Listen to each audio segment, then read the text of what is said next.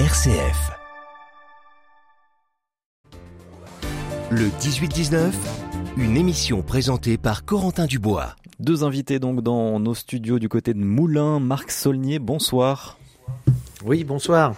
Vous êtes euh, le président du CIVOFA, le syndicat de défense des volailles fermières d'Auvergne. À vos côtés, François Perrichon, bonsoir. Bonsoir. Et vous êtes éleveur de poulets bourbonnais du côté de Ghana, dans l'Allier. On va donc parler de, de cette bonne nouvelle, hein, puisqu'effectivement la Commission européenne vient d'approuver le poulet du bourbonnais pour être inscrit comme appellation d'origine protégée, donc l'AOP. Euh, déjà, c'est un petit accomplissement, j'imagine, euh, pour vous, Marc Saulnier ah, Au-delà d'un accomplissement, c'est une belle réussite et euh, aujourd'hui fier d'être bourbonnais, fier euh, euh, dans, la, dans la continuité de nos, aïeux. Alors je veux pas remonter au roi de France mais, et à Henri IV, mais si, si, si on en est là aujourd'hui, c'est un petit peu grâce à lui, grâce au système de métayage qui nous a amené à sélectionner des, des, des, races de poules et poulets bourbonnais euh, qui font aujourd'hui toute la valeur gustative du produit. Donc euh, oui, fier de tout ça, oui. Et c'est un long travail par contre. Ah, mon Dieu, 18 ans. 18 ans, donc... Euh, mm. euh, non, 22 ans, je c'est pas c'est pas 18, c'est 22.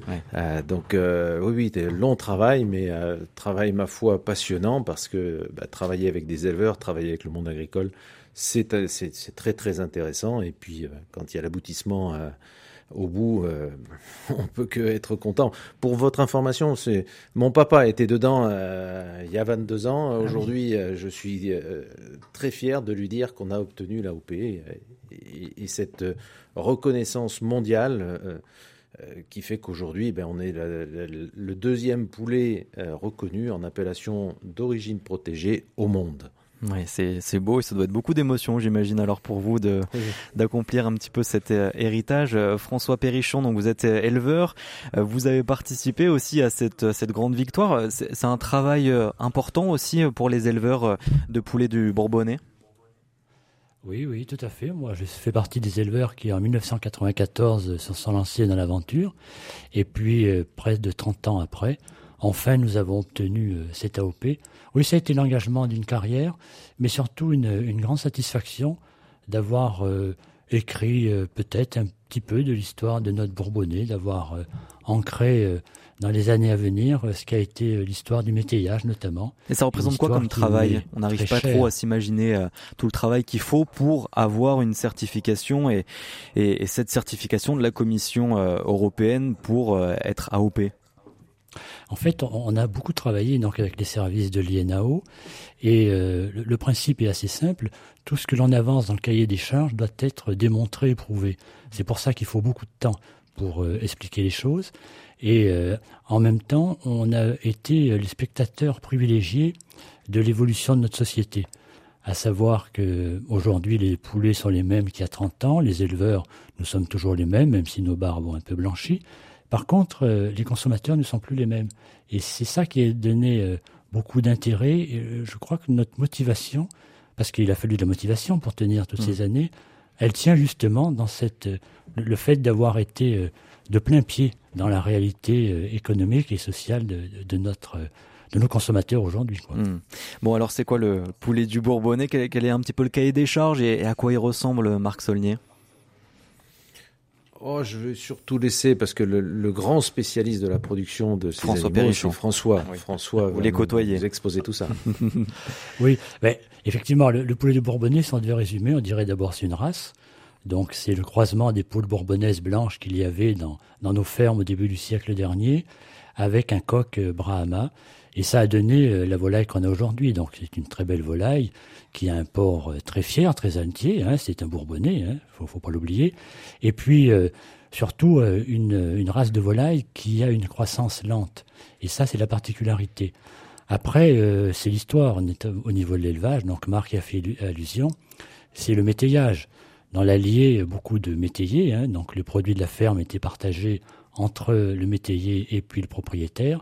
Mais la petite basse-cour, dans les poulets, n'était pas. Donc euh, les métayers avaient tout intérêt à beaucoup produire des volailles. Enfin, quand je dis les métayers, je devrais féminiser quand même, parce que c'était les femmes dans les fermes qui s'occupaient de la basse-cour. Et euh, pour elles, c'était important pour faire vivre le ménage. Et puis, les petits plus, ce qui permettait d'améliorer l'ordinaire et puis surtout faire quelques petits extras pour les enfants. C'était bien la basse-cour qui le permettait. Donc, à travers le poulet du Bourbonnais, on a toute cette histoire, cette histoire du métayage. Donc, vraiment cet aspect rural fermier, quoi. Tout à fait, tout à fait, oui. Je, je complète ces marques-là. Je, je, compléterai en disant que bah, les fermières, euh, dans toute leur intelligence, sélectionnaient par la même les meilleurs coqs pour monter sur les plus belles poules, pour avoir le plus beau poussin du monde avec euh, le meilleur rendement possible.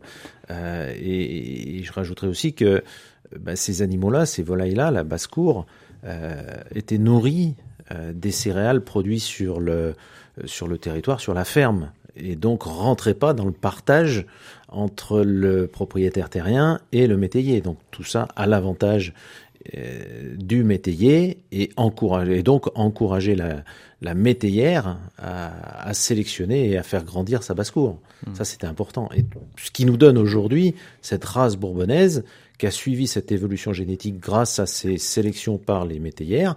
Et aujourd'hui, on a un produit de, de, de grande excellence, oui, qui, qui, demain sera sur les grandes tables euh, françaises et j'espère euh, mondiales. Bon, justement, euh, on a envie de découvrir un petit peu. Peut-être on, on est à l'heure où on commence à sortir du boulot, à, peut-être commencer à préparer à manger. Il faut nous donner un petit peu l'eau à la bouche. C'est quoi une, la saveur un peu de, de ce poulet? Comment on peut le, le cuisiner pour le mettre un peu en exergue, ce, bon poulet du Bourbonnais je, pense que pour découvrir un poulet du Bourbonnais, il faut le consommer simplement rôti. Donc bien sûr, il faut le sortir du frigo un petit peu avant, hein, vous le laissez monter à température, mettre euh, d'un gousse d'ail, un, petit morceau de grouillon de pain à l'intérieur, euh, du thym, et puis euh, vous mettez au four. Et là, vous allez voir la volaille qui va dorer. Et, la particularité d'un poulet du Bourbonnais, la première fois qu'on le consomme, c'est sa peau.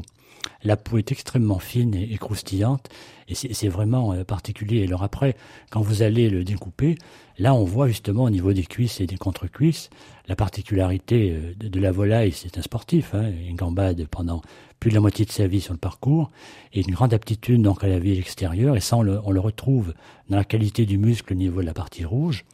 Et, après, lorsque vous levez les blancs, alors là, les blancs, il y a, un petit parfum de, de laitage, de bouillon, qui tient au fait que les trois dernières semaines de sa vie, il est en claustration dans le bâtiment, avec une litière épaisse, épaisse pour qu'il soit bien confortable. Et là, euh, on a une alimentation enrichie en poudre de lait, et c'est reprendre la tradition, justement, où autrefois les femmes dans les fermes, lorsqu'elles avaient fait euh, le beurre, donc retirer la crème du petit lait, le, petit lait était mis à, à cailler et donc distribué au porc et, et au poulet. Et là, quand vous consommez un blanc de poulet du Bourbonnais, vous avez tout ce parfum justement de l'étage euh, qui revient. C'est vraiment une particularité. Et donc jusque-là, donc là c'est une AOP, une appellation euh, d'origine protégée, mais il y avait euh, quand même une AOC, une appellation d'origine contrôlée depuis quelques mois. Là, quelle est la différence? Qu'est-ce que ça va changer concrètement pour vous, Marc Saulnier? Bah, La reconnaissance en AOC, on l'a eu depuis pratiquement une année. Une année. Mmh. On n'en a pas trop fait cas parce qu'on voulait l'AOP. Euh, pour faire simple, l'AOC, c'est une reconnaissance nationale sur le territoire français. Euh, dès qu'on a eu cette AOC, on a demandé la reconnaissance européenne qu'on a obtenue. C'était une étape. Alors je, voilà, c'était une étape et il y a deux, trois jours, je ne sais pas en tête exactement, mais on a eu cette reconnaissance AOP. Voilà, cette, ce, qui, qui est pour nous le Graal. Oui, bien sûr. Et donc c'est un cahier des charges très précis. Est-ce que ça veut dire que ça va être plus difficile à produire? Est-ce que c'est un coût aussi pour, pour vous, les éleveurs, euh, François Perrichon? Alors, non, non, le, cahier des charges, en fait, euh, je vous l'ai dit tout à l'heure, euh, reprécise toutes les modalités d'élevage, d'abord la race, et la façon dont est élevé le, poulet depuis le mmh. départ. Mais pour nous, aujourd'hui, l'obtention de l'AOP, c'est apporter aux consommateurs la garantie quant à la façon dont il a été élevé. Mais euh, sur, dans ce cahier des charges, nous avons justement, nous sommes appliqués à mettre euh, tout notre savoir-faire et, et, tout ce qui fait la particularité de l'élevage, notamment ce, ce, bâtiment en bois avec un, un plancher. Donc pour nous, ça ne va pas changer euh, notre quotidien, si ce n'est que on, on, on est conscient qu'aujourd'hui, le consommateur va être assuré de par la difficulté à obtenir un AOP sur la qualité du produit. Bon, et puis je vous cache pas qu'on a des auditeurs euh, qui sont partout dans la région et notamment euh, dans l'Ain. Euh, vous allez faire concurrence directe au poulet de, de Brest ou est-ce que c'est quand même différent? Non, alors on parle pas de concurrence. Euh, nous sommes sur des produits qui sont euh, des, des, des, des, niches. On parle pas. Nous ne sommes pas concurrents du poulet de Brest. Nous sommes admiratifs du poulet de Brest. Euh, on a regardé ce qu'ils ont fait. On fait les choses différemment. Nous sommes différents et nous toucherons des consommateurs, peut-être les mêmes, mais bien souvent ils seront différents. La on s'adresse à une population mondiale on a, on peut, on peut faire vivre les deux bassins sans problème. Il n'y a pas de souci par rapport à ça, mais on se veut pas, on, bien sûr, se veut pas concurrent. Mais il y a une différence entre les deux, deux saveurs, peut-être de ces deux poulets? Oui, il y a une différence entre ces deux saveurs. Donc on peut apprécier les deux. Euh, après, euh, il y a des gens qui vont apprécier plus l'un que l'autre. C'est au choix et au papilles de chacun. C'est pas discutable ça. Oui. Et puis on va parler aussi de l'impact économique positif euh, pour vous. On en parle avec Yuan Fraisse. Bonsoir messieurs, merci d'être avec nous ce soir. Le monde agricole, comme chaque année, entre en négociation hein, pour euh, oui, négocier les prix des produits qui seront vendus ensuite, notamment dans la grande distribution. Des négociations qui se trouvent au cœur euh, aujourd'hui de la bonne santé du système agricole français et qui cristallisent parfois des tensions, des incompréhensions, comme nous l'expliquait notamment Michel Joux, le président de la FRSEA ici en Auvergne-Rhône-Alpes. C'était en février 2023. Les industriels et la grande distribution, ils se relancent la balle d'ailleurs les uns et les autres en disant c'est pas moi, c'est lui. Et au final, si on va avoir un, on nous dit que c'est l'autre. Au final, et ce qui serait bien, c'est aussi de savoir un petit peu la marge des uns et des autres pour qu'on puisse réellement voir euh, qui dit la vérité. Parce qu'on a demandé euh, il y a une dizaine d'années d'avoir un observatoire des prix et des marges au niveau national qu'on a pu obtenir.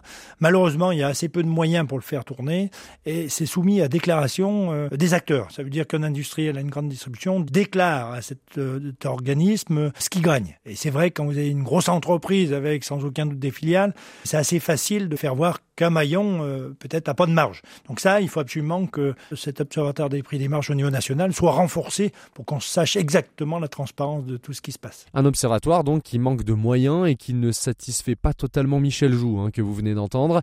Et à l'heure de plusieurs semaines de revendications, de grondes en ce moment même hein, de la part des syndicats agricoles et à l'aube de nouvelles négociations, est-ce que l'appellation finalement a un rôle, euh, l'appellation AOP a un rôle à jouer dans ces négociations qui sont essentielles pour rémunérer votre activité et quel est ce rôle? Non, enfin, un poulet du Bourbonnais avec une reconnaissance en appellation d'origine protégée, il a un coût de production. Ce coût de production, il existe, il est calculé, on le connaît et on peut en parler. Nous, on n'a pas de souci, c'est en totale transparence. Après, ce produit-là, ben, il est vendu à un abattoir, un abattoir qui doit, euh, lui, prendre en considération des rendements matières, parce que bah, il achète un poulet vivant et il vend un poulet euh, mort sans, les sans la tête, sans les pattes, sans les plumes, sans les viscères. Euh, donc il, prend en considération ce qu'on appelle ce rendement matière et à partir de là, euh, bah, il a des coûts de production qui va faire son prix de vente à un distributeur. Pour ce qui concerne le poulet du Bourbonnais, cet abattoir-là, ben, il va principalement distribuer auprès de, de la restauration gastronomique et des bouchers euh, ben, dignes de ce nom, je dirais, hein, des, des, vrais professionnels de la boucherie euh, qui auront du poulet du Bourbonnais dans leurs étals. C'est cet abattoir qui va vendre euh, et aux restaurateurs et à ses bouchers. Ensuite, charge au boucher de vendre le prix, effectivement, de vendre avec une marge respectueuse de son travail, tout simplement. Moi, j'ai pas de, j'ai pas de hmm. souci avec ça. Ça veut dire qu'on n'aura pas de poulet du Bourbonnais dans la grande distribution? Oui, euh, ou si on en a, ça sera sur la demande de la grande distribution, mais pas à la demande de la filière, hmm. très clairement. Euh, le, nous destinons prioritairement euh, notre poulet du Bourbonnais à la restauration dite gastronomique et au boucher traditionnel. C'est important. À moins qu'effectivement, une boucherie d'un grand distributeur nous demande, on ne se hmm. l'interdit pas, mais ça sera la demande de la distribution. Nous ne serons pas des marcheurs dans ce sens-là à découvrir. En tout cas, vous nous avez euh, donné envie ce soir. Merci beaucoup à tous les deux. Marc Saulnier, donc président du syndicat de défense des volailles fermières d'Auvergne et François Perrichon, éleveur du poulet bourbonnais à Ghana. Merci beaucoup.